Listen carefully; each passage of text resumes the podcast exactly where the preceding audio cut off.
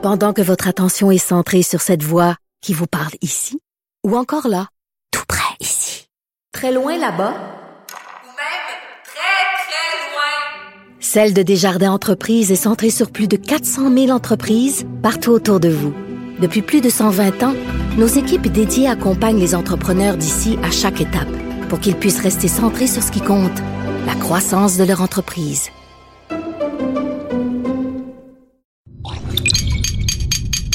Cube Radio. Elles n'ont pas la langue dans leur poche. Elles disent ce qu'elles pensent sans détour. Une heure de remise en question et de réflexion. Geneviève Peterson. Vanessa Destinée. Les effrontés.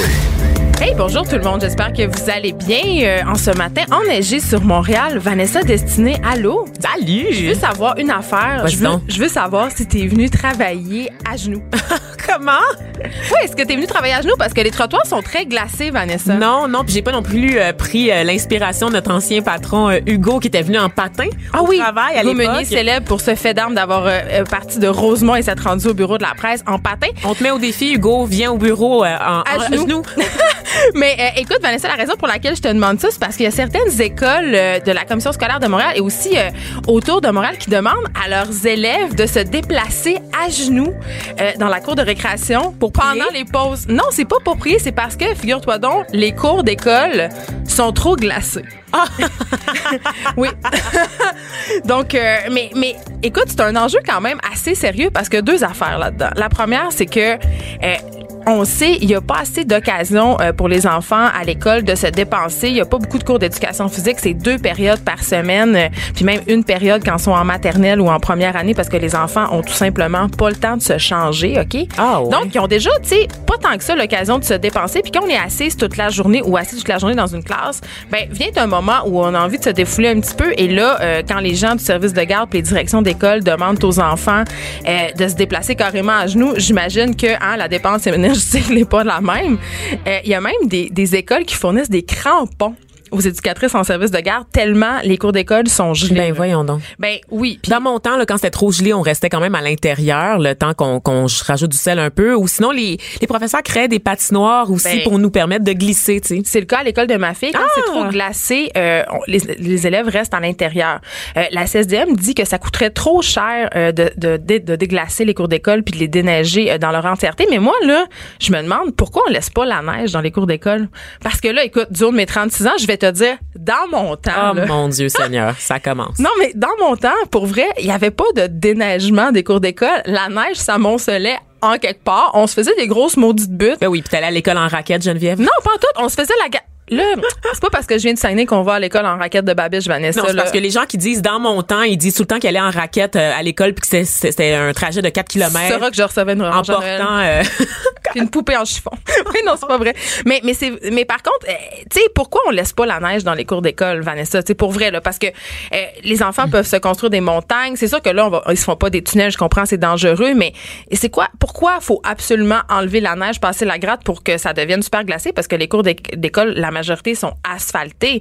Fait que ça devient carrément c'est sûr des patinoires, c'est dangereux puis c'est clair que les commissions scolaires ont peur qu'il arrive des accidents, qu'il arrive des blessures, qu'il y ait des enfants qui se cassent euh, des membres, euh, tu sais parce que c'est glacé que leur personnel parte à CSSD, c'est des coûts. Mais pendant ce temps-là, nos enfants sont dans nos écoles et sont encore en train euh, d'avoir une autre occasion de ne pas faire de sport. fait que moi comme mère là, ça ça me ça me révolte un peu mais honnêtement. reste que ça, ça, ça, ça s'accumule quand même assez vite l'hiver la neige donc à un moment donné, mais à je Montréal- pense qu'on peut juste plus circuler dans la cour d'école non, plus. tu sais. Ben, je pense qu'on peut l'enlever un peu, mais je veux dire, à Montréal, avec les hivers qu'on a maintenant, avec le réchauffement climatique, parce que dans des places à Jeff Fillon, il se passe- on a quand même un réchauffement climatique, tu sais.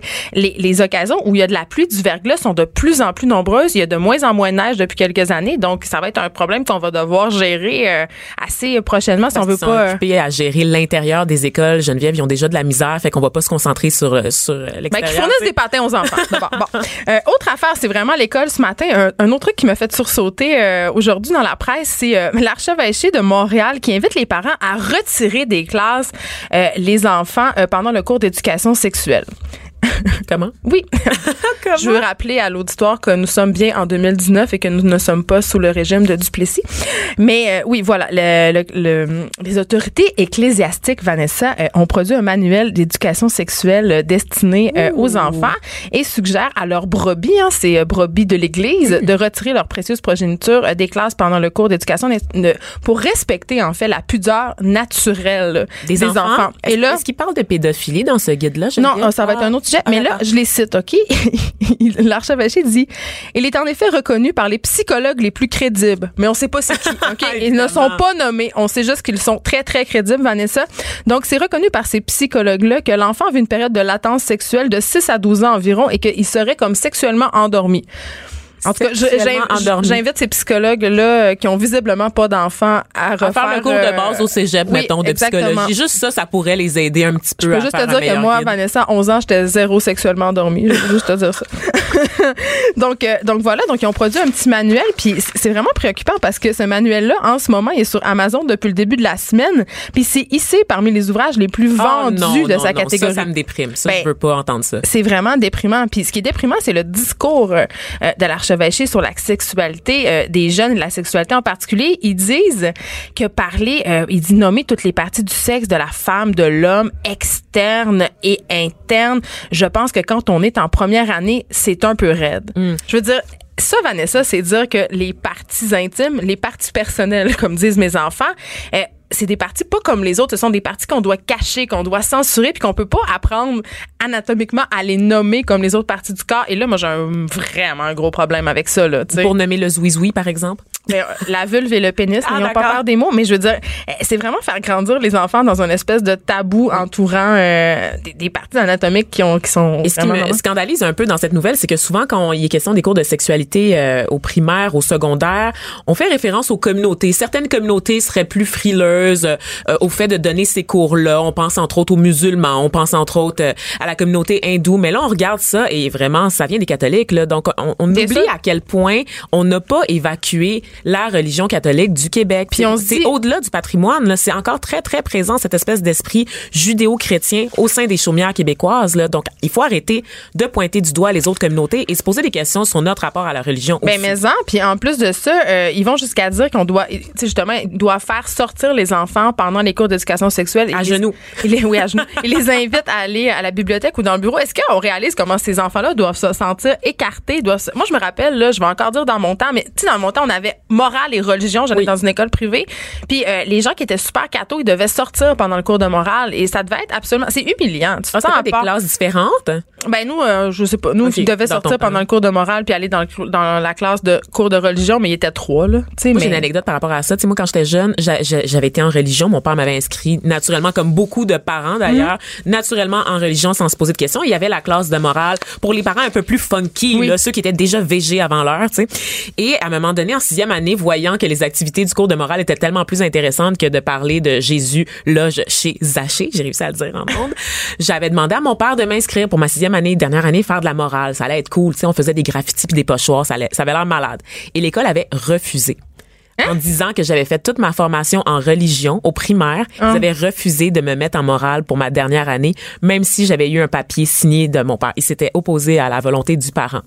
C'est incroyable. C'est quand même J'ai spécial. 28, j'ai 28 ans, là. Mais t'aurais clairement brûlé sur le bûcher du péché, euh, des cours de religion jusqu'à la fin de mon primaire. Et Incroyable. là là, comme quoi, en tout cas, on est de moins en moins. euh, On, on dirait que plus on avance, moins on est à l'aise avec la sexualité, les cours d'éducation. On dirait qu'on recule. Moi, je, je suis complètement flabbergastée par euh, cette nouvelle, puis par le fait aussi que ce livre-là se retrouve en position de tête chez Amazon. Je, je ne comprends pas.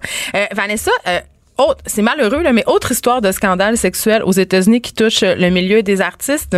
Oui, donc euh, on va on va écouter quelque chose là qui va peut-être euh, vous mettre une puce à l'oreille si vous avez suivi l'actualité des derniers jours. I'm that star up in the sky. I'm that mountain peak up high. Hey, I made it. Mm, I'm the world's greatest. Mm, and I'm that little bit of une très belle voix, mais une très laide personne. Mais euh, moi, je trouve ça vraiment très mauvais comme musique. Je suis désolée. Ben, franchement, Ouais. du moins si on en croit les multiples allégations d'agression sexuelle qui pèsent contre lui. Je parle ici de R. Kelly, le populaire chanteur de R&B, à qui l'on Ah. doit entre autres des chansons comme I Believe I Can Fly, euh, Ignition, The Remix. On n'a jamais entendu la version originale, mais tout le monde connaît Ignition, The Remix. C'est vrai. Et The World's Greatest, qu'on vient d'entendre, chanson originale du film Ali sur le célèbre boxeur. R. Kelly, donc, qui est dans l'eau chaude en ce moment, qui se retrouve sur la sellette, parce qu'il y a un documentaire explosif qui a été diffusé la semaine dernière aux États-Unis, où il y a beaucoup d'interviews qui ont été recueillies, de témoignages, qui ont remis un peu à l'ordre du jour les accusations de pédophilie et de violence psychologique qui pèsent sur lui, donc qui est un producteur de musique en plus d'être chanteur depuis plus de 20 ans. Oh. Et euh, il y avait même en fait euh, des rumeurs comme quoi euh, il était à la tête d'un pédophile ring, donc un, un cercle de pédophilie. En ligne? Non, non, un En ring, vrai? un ring, ouais, c'est ça, Ah, mon chez Dieu. lui, qu'il avait des esclaves sexuels mineurs chez lui. Et euh, ben c'est une onde de choc évidemment là qui a, qui a secoué le monde de la musique aux États-Unis parce que R. Kelly, comme je l'ai dit, c'est un producteur. Il a aussi collaboré avec de nombreux artistes, dont Lady Gaga, qui est elle-même une survivante d'agression sexuelle et qui milite beaucoup là. Qui, je pense qu'il a commencé à militer avant même le mouvement MeToo pour dénoncer notamment les violences sexuelles sur les campus américains. Elle a contribué avec lui euh, à une chanson qui s'appelle Do What You Want with My Body. On- Ma- malaise. malaise un, un petit peu un petit peu et donc elle a tenu à remettre les pendules à l'heure en, en disant qu'à l'époque bon elle était pas très consciente était encore en colère de tout ce qui lui était arrivé Mais il a rien arrivé avec lui, là. Lui, pour l'instant, euh, la justice euh, américaine s'est emparée du dossier. Donc, présentement, euh, il y a l'Illinois et la Georgie qui invitent les victimes, des victimes potentielles, à se manifester pour qu'on puisse le traduire en justice parce qu'évidemment, tant qu'il n'y a pas de preuves, on peut pas l'accuser, n'est-ce pas? Euh, mais ça fait longtemps qu'il y a des rumeurs qui courent là, au sujet de R. Kelly. À l'époque, euh, il y, a, il y a des années de ça, il avait marié la défunte chanteuse Aaliyah. Je sais pas si tu te rappelles de la chanson Try Again. Qui est mort dans un accident d'avion. Oui, c'est ça, exactement. Tragique, euh, très tragique, qui était très jeune et qui aurait pu être la Beyoncé euh, des temps modernes, même Elle la avait Rihanna. 15 ans? Elle avait 15 ans à l'époque quand il s'était marié. Il avait par- euh, précédemment participé à la production de son premier album, dont le titre, encore un malaise, Geneviève, Age Ain't Nothing But a Number. Oh là là. Et à l'époque où elle avait été signée par sa compagnie de disques, elle avait 12 ans. Donc, elle s'est mariée à 15 ans avec Ça serait plus possible aujourd'hui, ces choses-là. Ben, je pense que non. Je pense pas que dans le contexte actuel, euh, on laisserait passer ces choses-là sans dire quelque chose. Mais lui, R. Kelly, est-ce qu'il a réagi à tout ça? C'est quoi sa Ben lui, il dément les accusations. Ah, il il utilisé, ben oui, absolument. Euh, il, il, il utilise le facteur racial pour dire qu'on s'en prend à lui. Parce qu'il est noir? Parce qu'il est noir. Ah. Mais d'un autre côté, on rappelle que euh, beaucoup de jeunes femmes ont, ont, ont témoigné, des jeunes femmes noires, parce que la plupart des victimes, c'est ça, c'est des jeunes femmes noires qui viennent souvent de milieux euh, populaires, donc de milieux très religieux aussi, euh, et qui sont confiés à la garde du chanteur pour développer leur carrière un peu comme sur le modèle d'Alia. Et, il avait fait un notre euh, notre metteur en ondes me dit qu'il avait peut-être fait un duo avec Céline à l'époque. On vérifiera ça. Euh, mais bref tout ça pour vous dire que euh, euh, R. Kelly donc euh, est connu dans le milieu de la musique et ce qui ce qui choque c'est la culture du silence. Donc Ben, des voix marginalisées comme celle des femmes Ben. noires effectivement qui ont de la misère à se faire entendre dans l'espace public au même titre que des femmes blanches qui auraient dénoncé des agresseurs euh, qui qui font plusieurs victimes donc des prédateurs sexuels donc ça, c'est un enjeu. Euh, lui, de son côté, soutient là maintenant sort euh, qu'il aurait peut-être été agressé sexuellement alors qu'il était lui-même mineur dans sa famille. Mais ça excuse absolument rien. Exactement, ça peut expliquer des choses, mais ça n'excuse en rien les accusa les allégations qui pèsent contre lui.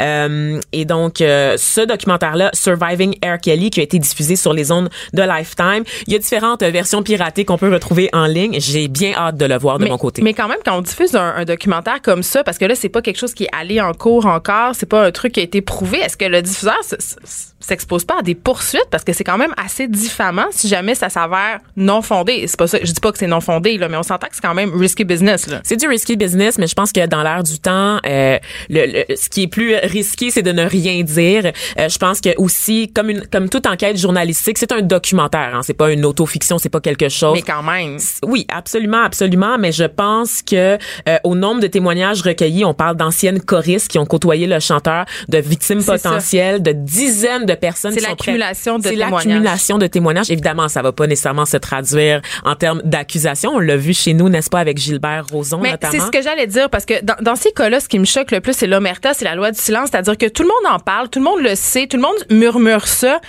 mais personne dit rien. Puis euh, je m'excuse, mais quand il y a 20-30 femmes qui disent qu'ils ont été abusées, euh, touchées, violentées par un homme, ben je m'excuse, mais ma position par rapport à ça, c'est que hum, il n'y a pas de fumée sans feu.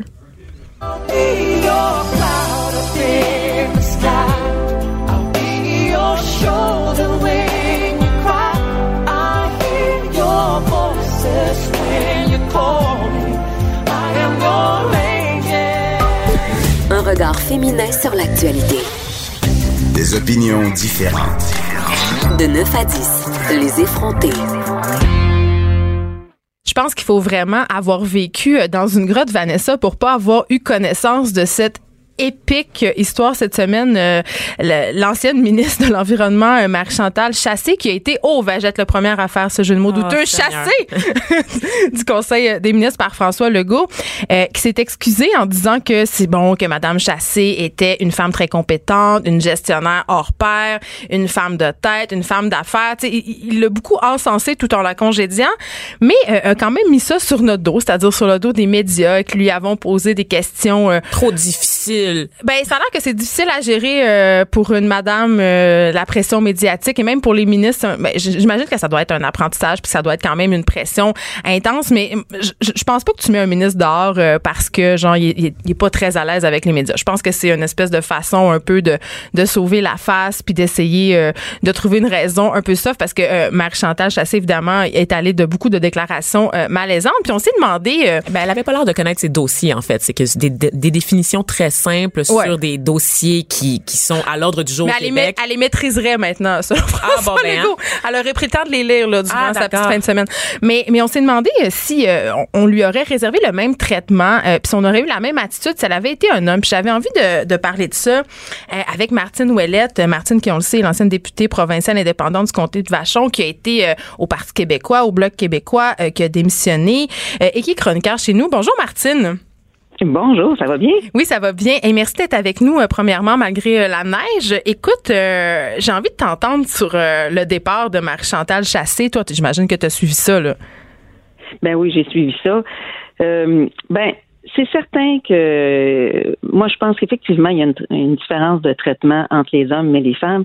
Mais dans ce cas-ci, euh, Madame Chassé, vraiment, elle avait démontré un très peu de connaissances et pas du tout de maîtrise et pas du tout non plus de sensibilité à l'environnement. Moi, je pense que la première erreur, c'est l'erreur de François Legault de l'avoir nommé là. Donc, euh, d'avoir nommé quelqu'un qui a aucune sensibilité par rapport à l'environnement, qui a aucun réflexe. Et donc, c'est sûr qu'à ce moment-là, l'apprentissage est beaucoup plus long.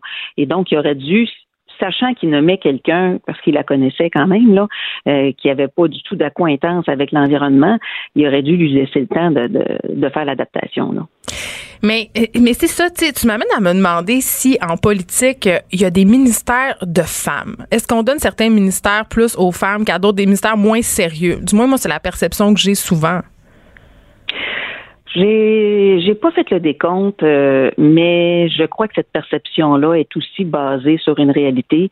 Euh, lorsque Justin Trudeau avait dit qu'il avait fait un ministère, euh, un conseil des ministres paritaire, je sais pas si vous vous rappelez là, Bien sûr, mais oui. euh, à l'époque, les femmes avaient toutes des ministères sans portefeuille. Donc, Ben. euh, très peu de pouvoir. Et, euh, et ça, c'est problématique. Et effectivement, euh, euh, dans les ministères plus à vocation économique, euh, les hommes, même quand ils n'ont pas d'expérience, euh, partent avec une longueur de perception d'avance sur les femmes, même quand les femmes ont beaucoup plus de compétences et de connaissances. Donc, euh, il y a encore du chemin à, à faire. Euh, le pouvoir et les femmes, euh, je pense que c'est une question aussi de d'habitude.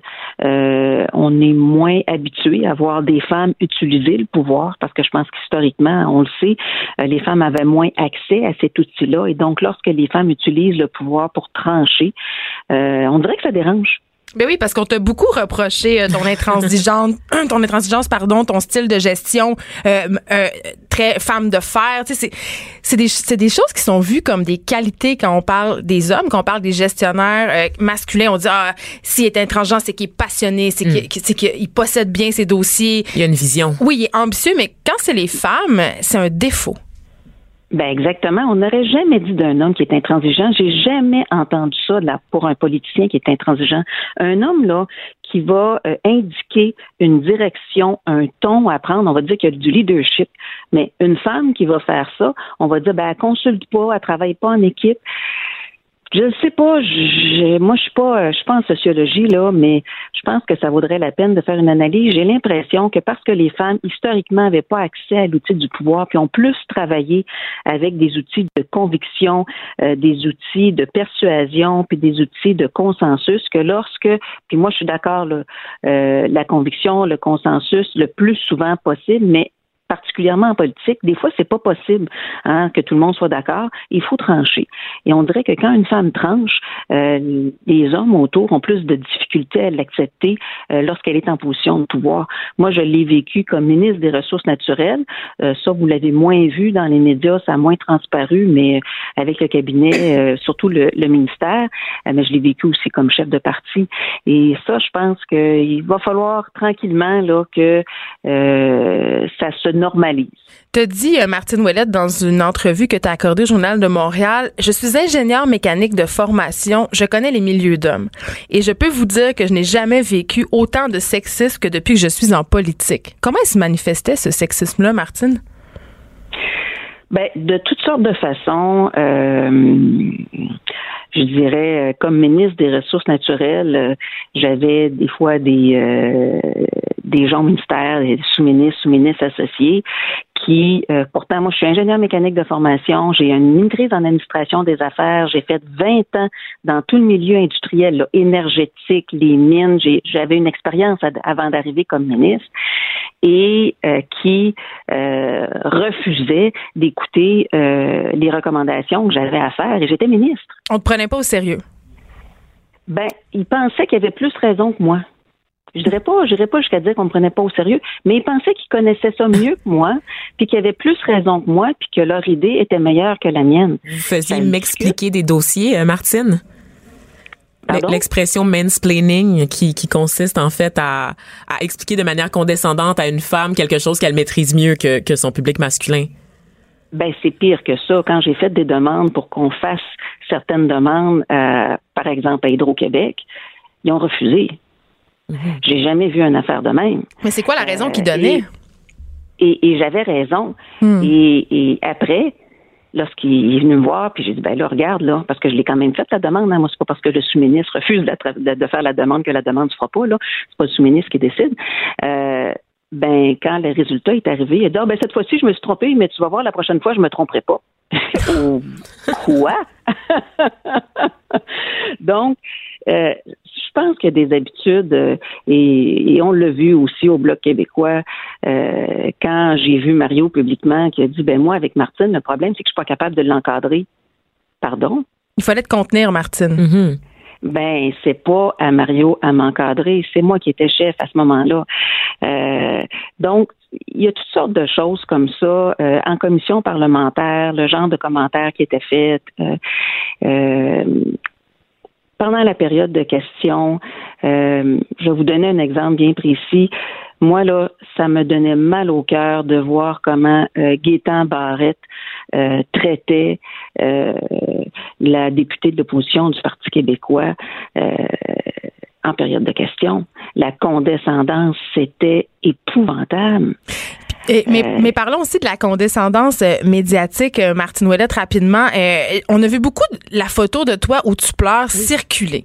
Euh, dès qu'il y avait un article euh, sur toi, peu importe c'est dans quel média, peu importe c'était quoi aussi le sujet de l'article, on revenait éternellement à cette photo euh, de toi qui pleure. Et c'est très paradoxal parce qu'autant on veut te faire passer comme une dame de fer, quelqu'un de très dur, mais dès qu'on trouve l'occasion, on essaie de te diminuer en essayant, en utilisant cette photo-là où tu pleures, où tu, te, tu montres la vulnérabilité.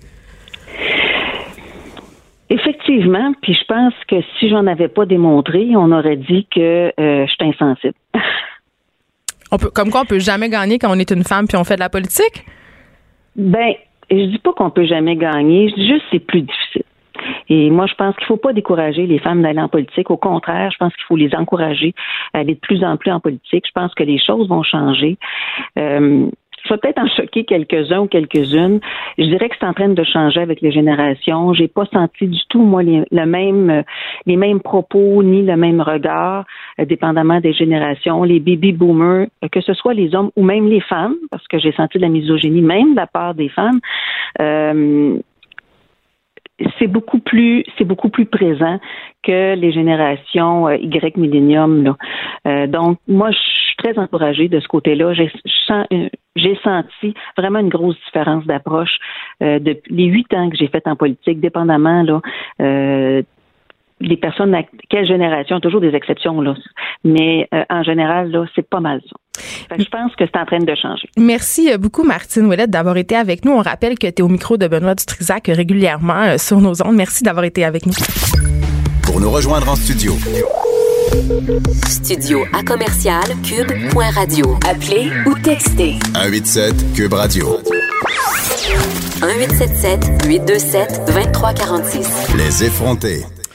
On a parlé euh, de la différence de traitement des femmes en politique, puis ça nous a donné envie de réagir sur euh, une étude qui est parue récemment, euh, Vanessa, à propos des femmes PDG qui gagneraient encore malheureusement moins d'argent que leurs confrères masculins. Mhm. Donc, c'est tout frais, tout chaud de 2019, euh, un rapport publié par le Centre canadien de politique alternative qui signale que parmi les quelques 1200 dirigeants de 250 à peu près grandes sociétés publiques au Canada, les femmes ne gagnent que 68 cents pour chaque dollar versé à leurs collègues masculins. 2019, hein? Et selon cette étude, l'écart se réduit à 86 sous euh, à l'échelon des cadres supérieurs, donc ce qui correspond presque à l'écart salarial global du pays, qui lui se situe à 87 sous. L'écart pour tout le monde, ça veut dire. Exactement. Ça veut dire dans tous les corps de métier, les femmes euh, gagnent absolument moins que les hommes. En Toujours. majorité. Toujours. On se demande pourquoi. 21e Et, siècle. et là, et là, c'est très drôle parce que euh, pour parler de tout ça, des femmes en gestion, euh, de l'écart salarial, de la différence de perception aussi euh, dans la gestion euh, féminine versus la gestion masculine, j'ai eu envie d'inviter ma première patronne. Et là là. Elle est assise devant nous, Patricia Dionne. Bonjour. Bonjour. Euh, Patricia Dionne que j'ai connue euh, chez TVA Publications euh, quand j'avais environ, je sais, j'étais un bébé, là, j'avais 23 Oh, ou pas 24 tant que ans. ça, pas tant que ça. Oui, quand même un peu. Euh, qui est maintenant VP exécutive, chef de l'exploitation. Ça a l'air très important. chez Caro, chez, euh, Caro puis ça, pour ceux qui ne savent pas, c'est des, des ateliers boutiques où ils vendent de la très belle céramique et des très beaux bains. Plein de beaux tuyaux, belles affaires. Est-ce que c'est cher? Parce que, tu sais, on sait que je fais des rénaux en ce moment. Oui, bien sûr. Euh, je dirais qu'on a une gamme de produits qui est accessible à tous. C'est une réponse très politique. Oh, mais, euh, fin de euh, la plug. C'est ça. Mais il y en a pour tous les goûts et pour tous les prix. D'accord. Euh, euh, Patricia, tu nous as entendu euh, s'entretenir Ouais. avec Martine Ouellette, euh, notamment sur la différence euh, de perception euh, des femmes en politique. Puis là, je te vois pincer les petites lèvres. Je la connais trop bien, cette face-là. T'es Ouais. pas d'accord? Ben moyen, c'est-à-dire que premièrement, je pense que dans tout ça, il faut vraiment avoir des nuances.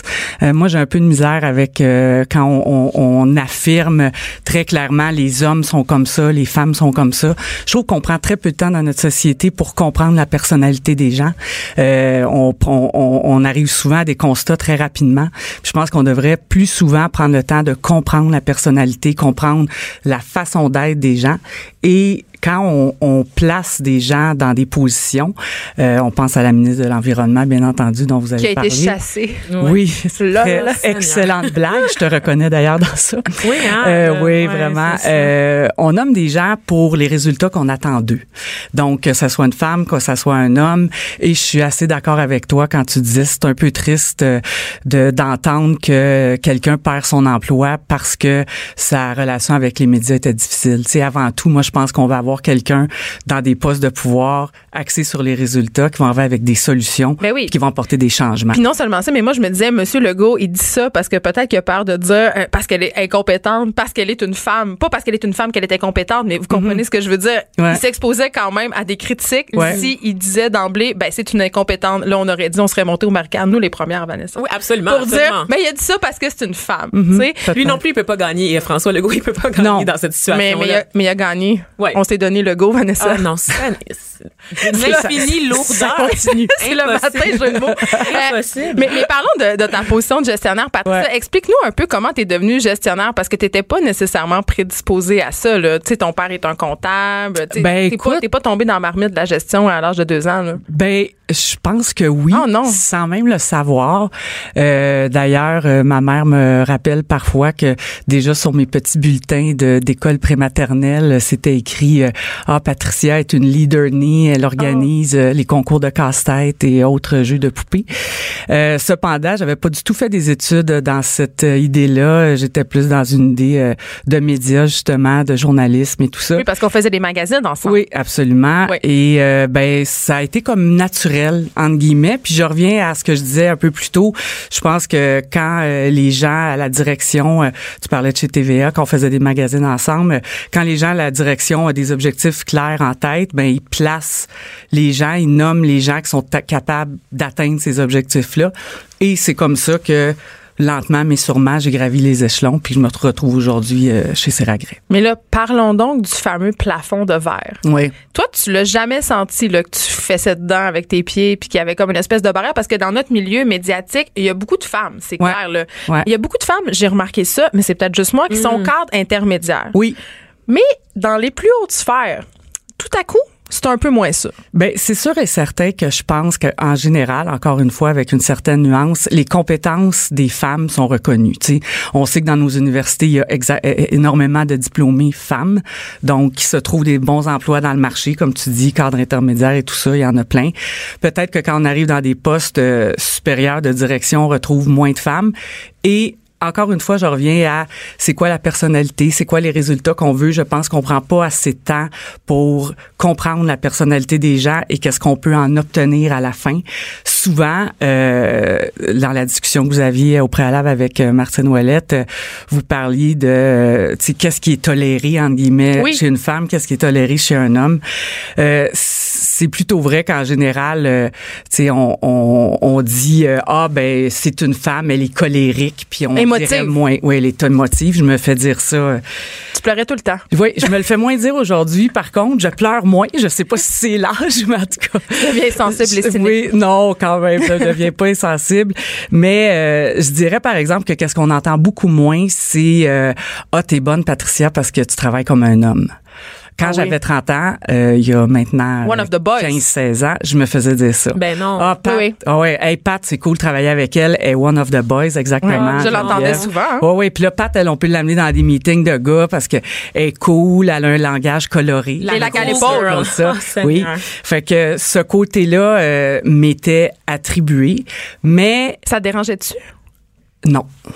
Ça me dérange une pas qualité. parce que c'est c'est ma personnalité qui est comme ça. C'est pas je suis pas one of the boy, one of the girl. Je suis une personne qui aime les gens, qui est sociable, qui a envie d'entendre qu'est-ce qui se passe. Là, Vanessa se tortille sur sa Ouais. chaise. Ben, en fait, je voulais savoir, est-ce que ça te, ça crée une distance entre toi et les autres femmes de savoir que toi, t'étais traitée comme one of the boys? Ben écoute, peut-être, mais je l'ai jamais vu. Parce Ben, que moi, comme je je l'ai viens vu. de dire, toi tu l'as vu? Ah, elle Ben, elle l'a vu. moi, Mon je- Dieu, j'apprends des choses ce matin. non, mais non, non, Je non. vais apprendre des choses sur Geneviève, en tout cas, on y On, reviendra. on va en reparler tantôt s'il reste du temps, mais je veux dire, euh, par rapport aux autres gestionnaires euh, féminines, je pense qu'il y avait beaucoup d'admiration euh, pour toi parce que euh, justement, euh, peut-être que les autres, je pense que nous les filles, on, on, s- tu sais, on parlait des perceptions, mais je pense que nous-mêmes, on a une perception nous, puis on s'autoclasse quand même dans des catégories. Puis quand tu disais, il faut voir la personnalité, il faut voir où est-ce qu'une personne peut aller, il y a aussi la façon dont on est élevé, les choses Absolument. auxquelles on nous intéresse. C'est pas des qualités qui sont mises de l'avant au niveau des petites filles, des qualités de gestion. tu sais. Je ne peux pas plus être d'accord que toi avec ça. Je l'avais d'ailleurs, j'ai des petites notes devant moi, comme vous pouvez voir. Et j'ai eu la chance, parce que je pense que ça vient de là, puis j'ai eu la chance, moi, d'avoir des parents qui ne faisaient, n'avaient aucun prérequis ou arrière-pensée ou peu importe comment on appelle ça par rapport au sexe. Donc nous chez nous on était un garçon, une fille et c'était la même chose. Euh, j'ai eu aussi le, le privilège d'avoir un père qui au début des années 80 a fait une grande place aux femmes comptables agréées à Montréal et qui prenait le téléphone pour appeler des clients puis qui disait non non c'est elle, elle va rester là, elle est aussi compétente que le gars de la semaine passée même si les clients disaient ah ouais je suis pas sûr euh, blablabla bla, bla. puis il militait pour ça. C'est sûr que de l'entendre dire ça raconter ça au souper.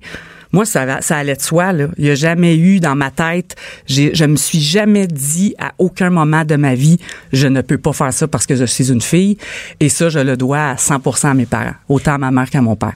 Puis tu sais, on entend souvent, puis moi, ça me gosse vraiment beaucoup. là. Il y a même des politiciennes qui un peu se drapent derrière ça. Et, euh, les, des modes de gestion féminine où une femme, ça dirige pas pareil. Une femme, c'est plus sensible, ça a le plus d'empathie. Autrement dit, s'il y avait pas de femmes, il y aurait pas de. S'il y avait des femmes au pouvoir, tu sais, il y aurait pas de garde dans le monde. C'est ça. Ça. Mais On mais- salue Angela J'ai connu des, des hommes très empathiques. J'ai connu euh, des femmes pas empathiques. J'ai connu.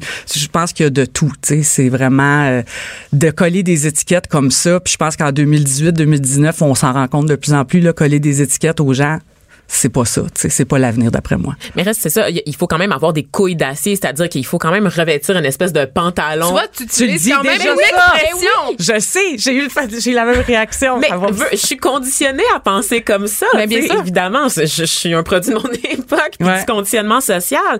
Mais c'est ça, c'est que à un moment donné, ce qu'on ce qu'on on aime chez les femmes, c'est avoir un équilibre. Mhm. On demande jamais aux hommes d'être équilibrés, mais les femmes, faut tout le temps avoir cette douceur-là, parce que quand on n'est pas douce, on nous le reproche aussi. Quand on n'est pas féminine, on nous le reproche aussi. Ouais. Donc, il, faut tout le temps conjuguer les deux, les, les, les perceptions qu'on a à l'égard du sexe féminin, même en position de pouvoir. On peut jamais être nous. On, on porte la responsabilité entière de notre genre sur les épaules, tu sais. Mais je pense que depuis les dernières années, en tout cas, moi, je crois voir ça.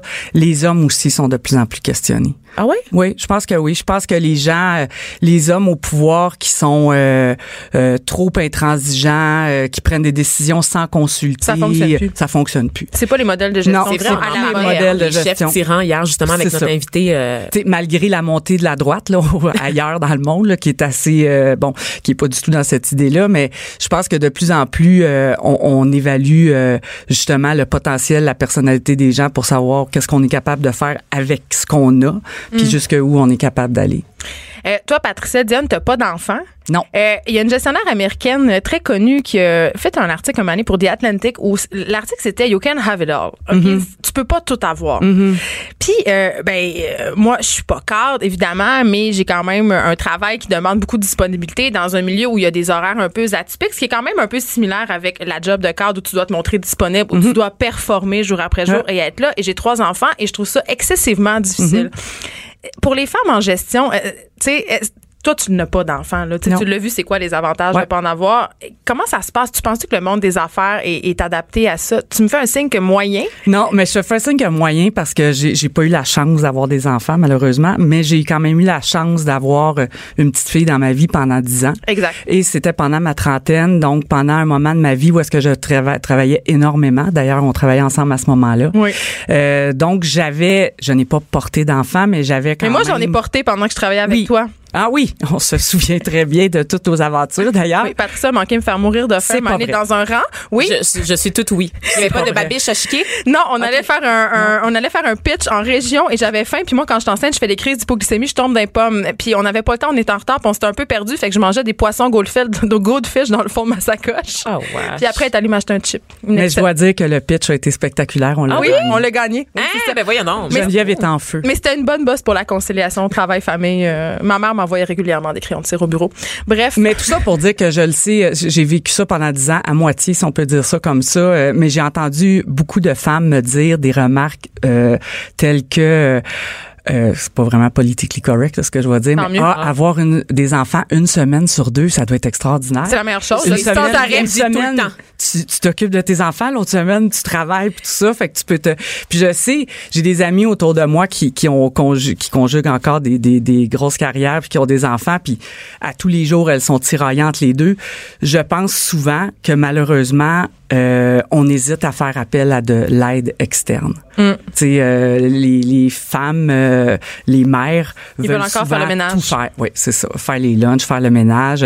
Récemment, j'ai eu une excellente discussion avec une copine à moi qui me disait, au mois de janvier dernier, elle dit, j'ai pris une décision. J'ai dit à mon chum, je ne fais plus de lunch. Et elle dit, il m'a regardé puis elle a dit, mais oui, comment ça? Donc, tu continues à faire ça? Combien ça coûte faire manger les enfants à l'école? Puis là, elle a dit, c'est moi la nouille. Il y a personne qui l'obligeait à faire ça. là. Mais non, on s'impose Qui ça. se levait à tous les matins à 5h30 pour faire des lunchs pour ses enfants, Mm. machin, machin. Fait que c'est ça aussi, Parce qu'on a un sentiment Il d'échec, sinon, tu sais. Il faut, être se parfait. donner les, Ouais. euh, faut se donner les outils puis euh, pour réussir, tu sais. Écoute, sur ces paroles philosophiques, Patricia Diane, c'était merci. beau. Non, mais merci d'avoir été avec nous. euh, Ça me fait plaisir, tellement. Continue à gérer ses regrets avec brio. Oui, et je ne pensais jamais me retrouver à la radio avec toi. À gérer grand Geneviève, plaisir. c'est ça qui est le fun. Ah, c'était tellement agréable. Ah, Ah, regarde, tu vois. bon, Ouais, ben, ben, ben, agréable. Non, non, c'est vrai. Je Je suis le dis pas parce que les gens nous écoutent. Parce qu'elle est en C'est- face de nous. Non, non, c'était une très personne agréable. extraordinaire. après, Je retravaillerai avec pause, elle. On ira aux toilettes ensemble, OK? Taisez-vous. Les effrontés. Les effrontés. Joignez-vous à la discussion. Appelez ou textez 187 Cube Radio. 1877 827 2346. Vous le savez, comme à chaque jeudi, ma succulente et trépignante collègue Vanessa Desnay nous fait sa chronique beauté. À quand, à quand mon propre jingle, Geneviève? Je l'attends. J'aimerais ça. On va, f- je vais- Des histoires de sacoche! Je vais faire. Je vais faire. Oui. Et de rouge à lèvres. On aime Wouhou, ça. on aime ça. De quoi tu nous parles aujourd'hui? Qu'est-ce que tu nous sauves? Geneviève, confession. Ah. OK, Malgré, oh, comment ça là, Ah, là, on, commence en force là. Malgré mon statut d'égérie et de sexe symbole de tabloïd, la marque pour laquelle je travaille, que je partage euh, d'ailleurs ce statut avec notre collègue Jean Balthazar. Où? J'ai un petit défaut de fa- fabrication. Et je parle pas de mon physique baquet, là, on en parle souvent. Et qui soit dit en passant, euh, mon physique baquet risque de fondre au cours des prochains mois, étant donné que je me suis mise à l'entraînement de ballet. Take that, Alex, qui était sûr que j'allais pas le faire, que Hey. j'allais pas tenir ma résolution. T'es-tu allé, le premier J'étais allée hier. J'ai fait la barre, j'ai fait des demi-pointes, des pas de bourré. Quand, on sera allé, quand tu seras allé trois fois, là, on en reparlera. OK? Ouais, Watch out les auditions là, de Casse-Noisette et de Révolution parce que je m'en viens l'année prochaine, guys. Bon, en tout cas, alors je parle pas de ma charpente aujourd'hui, mais bien de mes mains, de mes doigts plus précisément. En fait, de mes ongles, Oh. parce que je les ronge constamment. Ah, J'ai jamais remarqué ça. C'est dégueu, c'est vraiment dégueulasse. J'ai souvent les doigts dans la bouche. Je, je sais que ça sonne bizarre. Oui. Je ramasse. J'ai des images. Oui, non, c'est pourquoi. Je ramasse la crasse, la crasse en général sous mes ongles avec mes dents Geneviève et je pense que c'est pour ça que je suis jamais malade en fait parce que j'ai renforcé mon système immunitaire. Je vais sûrement survivre à la On prochaine pandémie. oui, c'est ça. Parce que j'ai absorbé déjà toutes les bactéries recensées dans le monde sous mes ongles. Et là Excusez, je vais aller vomir dans un petit plat. Je vais, je vais revenir. et là, euh, précisons que c'est vraiment juste mes ongles de main, hein, parce que au niveau du pied, ça va, je te jure, tu les regardes, tu vires fétiche, Geneviève. De, de tes ongles de pied? Oui, de mes pieds en Mais, général. mais moi, j'ai un fétiche d'ongles maintenant, mais avant, j'ai négligé beaucoup cette partie de mon anatomie, Vanessa. Ah oui, hein? Euh, oui, Patricia nous disait, que, euh, Diane qu'on vient de recevoir euh, en s'en allant, disait Geneviève, quand elle travaillait pour moi, elle avait tout le temps du vernis à ongles noirs écaillés. Je dois dire que c'est vrai. Et depuis que tu me fais découvrir le manucure chez Lac, je ne jure que par ça. Mais euh, ça- dans ma ça, nouvelle à logique, euh, t'avais les cheveux rouges, là. exactement, euh, une un coupe, peu- une coupe popcorn. Mais une coupe imo. Oui, j'étais vraiment immo. Mais, euh, mais c'est ça, mais c'est quand même cher, euh, les ongles, Vanessa. Je suis pas Absolument. sûre que je vais perpétuer cette tradition.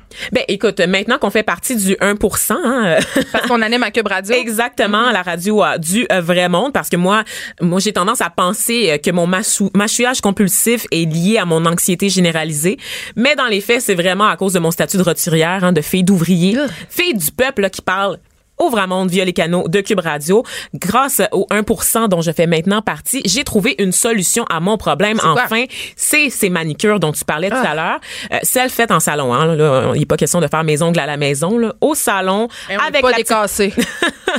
on n'est pas décassé. Fait par une petite boomeuse taïwanaise euh, dans un salon un peu miteux où seuls les clients parlent français, n'est-ce pas? C'est pas un reproche, là, mais c'est, un fait. Hey, moi, quand C'est la réalité. À chaque fois que je vais me faire les ongles, je me, puis je me demande s'ils parlent dans mon dos. Mais j'espère un peu que oui. C'est clair que oui. J'espère un peu que oui, C'est parce clair que, que c'est oui. pas drôle. Tu sais, ils ont un masque d'en face puis ils nous font les ongles toute la journée. C'est pas un peu raciste, puis c'est pas un peu genre classiste d'aller se faire faire des ongles dans un truc. De... C'est certainement classiste, effectivement, mais quand tu y penses, la petite boomeuse taïwanaise qui parle pas français, ça lui permet quand même d'avoir un niveau de vie un C'est peu ça le décent. salon de massage, tu sais. Ouais, c'est ça. Donc C'est entre les drôle. deux, euh, tu peux tu peux bien faire les, les ondes d'une petite blanche privilégiée de Ville-Mont-Royal en, en écoutant ton émission de télé-réalité vietnamienne préférée Ah, sur l'écran en arrière. Moi, il écoute toujours les prédateurs les plus dangereux à Canal D. Je trouve ça hilarant. Ah ouais, ah moi j'ai toujours des concours de chant très weird. Ah oui, j'adore ça. C'est les compétitions en Asie, là, où Oui. est-ce que les gens se ramassent toujours tout nus dans genre des tas de boîtes? faut y aller, c'est vraiment divertissant. Mais moi, j'ai une question euh, Oui. sérieuse, Vanessa, sur, Ah. euh, sur les ongles. OK. Euh, moi, j'ai lu euh, à plusieurs reprises que, tu sais, quand on se fait faire un manicure chez Lac, tu mets tes doigts dans une petite machine pour les faire cuire, là. Ben, pas les doigts, mais les ongles. Et ça dégage des rayons UV. Oui. Et je me demandais, il y a eu beaucoup de, de questionnements à savoir si c'était cancérigène, si ça pouvait donner. Faut-tu me mettre de la crème solaire? Qu'est-ce qu'est-ce qui se passe? Ben, c'est sûr que oui, il y y a une euh, le Skin Cancer Foundation aux États-Unis a, a indiqué effectivement que la lampe utilisée, la lampe UV Oui. qu'on utilise pour faire la manicure gel, qui est une des sortes de manicure là, qu'on peut faire en salon. Donc c'est des espèces de vernis spéciaux qui vont réagir. Oui, c'est ça, qui vont réagir sous la lumière UV, une petite lampe bleue, euh, peuvent effectivement euh, occasionner des risques de cancer, augmenter les risques de cancer. Évidemment, c'est des risques qui demeurent minimes, mais qui sont à prendre au sérieux sérieux. Et euh, les cancers de la peau, pour ceux qui ne le savent pas, sont quand même assez fréquents sur les mains, donc et autour Oh. des ongles aussi. Oh là là. donc prudence en attendant qu'on ait plus d'études sur le sujet. Mais là, je vais revenir sur les différents types de manicure parce que bon, on a parlé Ouais. de la manicure gel, mais la base, la base pour tout le monde, c'est la manicure classique. Donc on l'appelle vraiment comme ça. Ça comprend la beauté des mains, donc euh, qui consiste à nettoyer, limer, polir les ongles, repousser les, cuti- les cuticules et les hydrater. Donc c'est vraiment la petite base avec la manicure là, avec le blanc au bout. Ça c'est un peu cheap, hein. Le manicure français, mais ça fait un comeback. Ah ouais, chez Ouais. les hygiénistes dentaires peut-être? Non, non, ça fait vraiment un comeback euh, dans la mode des années 80, puisque tu sais, c'est la mode des vêtements des années 90. Puis ça, c'était vraiment, tu sais, les Spice Girls. Mais oui, mais ça, là. moi je pense vraiment à secrétaire médical là, quand je pense à Moi des- aussi, mais aussi d'autres choses liées au monde du 3X. Mais euh, Ah oui. est-ce que Aussi, en effet. oui, mais est-ce que moi je me demande tout le temps si je dois faire limer mes ongles pointus ou carrés là. Non, ça c'est les formes d'ongles et ça va souvent aussi avec le, le vernis shellac en fait parce que vu qu'ils mettent un gel là-dessus, ça nous permet de choisir la forme en limant. Donc on va y revenir La forme ambiguë. On le sait que tu l'aimes le shellac. Oui. Mais bref, pour ce qui est de la manicure classique, on met deux couches de vernis puis une couche de finition pour protéger et faire briller les ongles. Et là finalement, on arrive au shellac. Bon, enfin, les un- vraies affaires. ben, les vraies affaires, qui est un euh, une manicure semi-permanente hein, qu'on change aux deux trois semaines. À chaque Ouais. semaine, si vous êtes Geneviève et vous avez trois enfants. J'ai fait un petit calcul. euh, on change ça aux trois semaines. Il y a 52 semaines dans une année. OK? Donc, Mm-hmm. ça coûte environ 30 dollars chaque fois. C'est 500 pièces par année. J'avais pas besoin de savoir ça, Geneviève. Ben, je pense que tu en avais vraiment besoin de le savoir. Juste à dire. ouais. Parfait. Donc, comme je l'expliquais tout à l'heure, euh, la, la manicure shellac, c'est super populaire. Tout le monde sait c'est quoi. Euh, Ça s'écaille pas facilement. C'est facile. Pour vrai, euh, Qu'est-ce qui s'est passé quand t'allais au Saguenay? Ah, j'ai demandé. Ben, je l'ai pas fait finalement parce que j'ai appelé dans un salon euh, d'esthétique de Robertval puis j'ai dit c'est pour une manicure chez Lac, puis elle a fait hein? Fait que j'ai dit je vais, je vais me tourner vers les Cambodgiennes les plus près de moi, c'est-à-dire celle à Montréal. Oui, exactement. Parfait. Donc, le, le, le shellac, en fait, c'est juste une marque de vernis à ongles. Donc, le vrai terme, c'est gel UV. Donc, Ouais. c'est vraiment ça. Shellac, c'est juste la marque la plus vendue parce que ça a vraiment euh, gagné en popularité au, au cours des dernières années. Et euh, c'est, en fait, un bon compromis entre une manicure maison et les faux ongles parce que t'as pas besoin de mettre des ongles en plastique dégueu. Ça peut être tes vrais ongles. On met plusieurs couches de vernis permanent, une couche de finition et on fait chauffer entre 30 et 60 secondes en alternant Est-ce que c'est vrai que ça brise les ongles. Ça, juste, ça dépend des personnes. Ça dépend des personnes. Euh, Il y a des gens qui disent que oui, moi, je- j'utilise régulièrement le shellac pour justement m'empêcher de, de continuer euh, à développer mon système immunitaire. Il va très bien comme ça. Je suis immortelle. Euh, donc, euh, et j'ai j'ai pas de, de conséquences sur mes ongles. Ils ont jamais été aussi beaux en fait dans mon cas. Par contre, je sais que pour d'autres personnes, Mais tu le sais pas, tu l'enlèves jamais. Ben oui, je l'enlève. Des fois, il faut laisser euh, reposer ses ongles une fois de temps en temps, les laisser respirer. Ah, moi je le fais pas, je respire plus.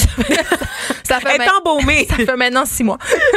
je sais pas qu'est-ce qui va tomber, je sais pas qu'est-ce qui va se passer. Alors, ce qui est le fun avec le shellac, c'est que ça reste brillant très, très longtemps. On le disait, ça résiste au choc aussi et ça ne s'écaille pas. Donc, tu peux faire la vaisselle. Tu peux, tu peux continuer à, à jouer à la reine du foyer sans crainte, sans, sans crainte de perdre. Ah, mais moi j'ai engagé une femme de ménage pour. Ah, d'accord, d'accord. Une Cambodgienne aussi, j'imagine que c'est la même c'est gang. une québécoise.